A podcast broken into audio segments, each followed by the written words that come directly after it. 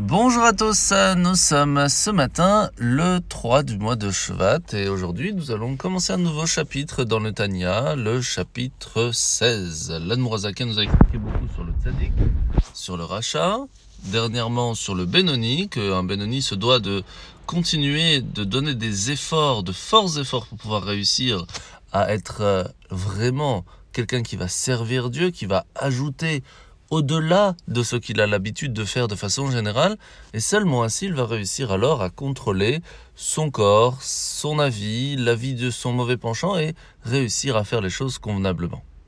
Mais pour cela, il a besoin aussi de ressentir les choses. Et ça, cela vaut pour tout le monde.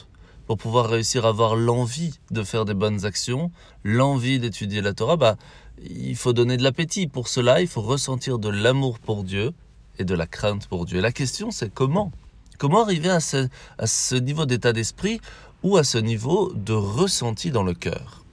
Premièrement, il faut savoir que pas tout le monde peut réussir à ressentir un amour et un élan, une envie, une crainte de Dieu comme ça si facilement. Et même après beaucoup beaucoup d'années d'efforts, c'est pas tout le monde qui peut quand même y réussir. On peut des fois ressentir un peu, des fois moins. Alors comment faire? La réponse elle est que cela se trouve dans le cerveau?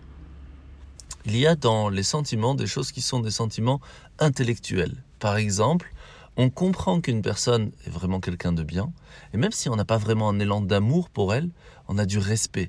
Du respect tellement grand qu'on a envie de lui faire plaisir, on a envie de lui donner. Et oui, c'est peut-être pas de l'amour qui se ressent dans le cœur, mais c'est de l'amour qui se ressent dans l'esprit. Et c'est pour cela que on se doit de prendre un moment pour réussir à comprendre comment Hachem il est vraiment gentil avec nous, comment il est extraordinaire, comment est-ce qu'il fait attention à nous chaque instant.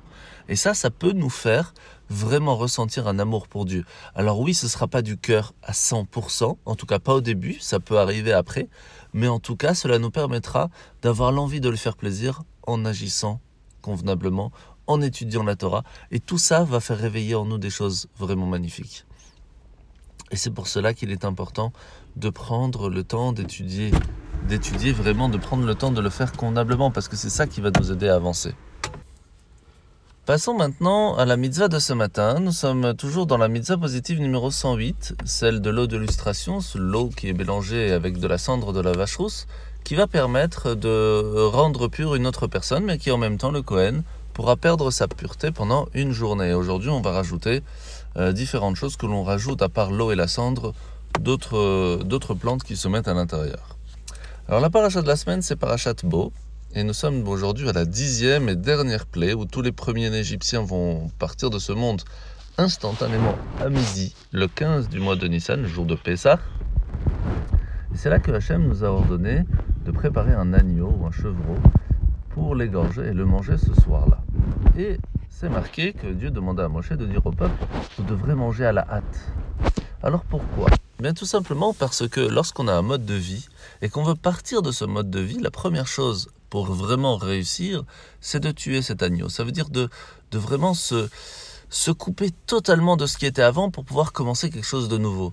Mais c'est pas évident de changer de mode de vie. On est tellement attaché à la matérialité aujourd'hui que c'est très difficile. Et c'est pour cela qu'Hachem dit à Moshe, à partir du moment où ils ont pris la décision, ne traîne pas, fais-le vite, qu'ils avancent vite parce que pour pouvoir changer du jour au lendemain, il y a des fois, il faut avancer parce que sinon, eh bien, on retourne, il y a une régression.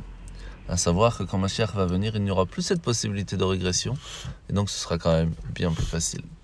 Bonne journée à tous et à demain.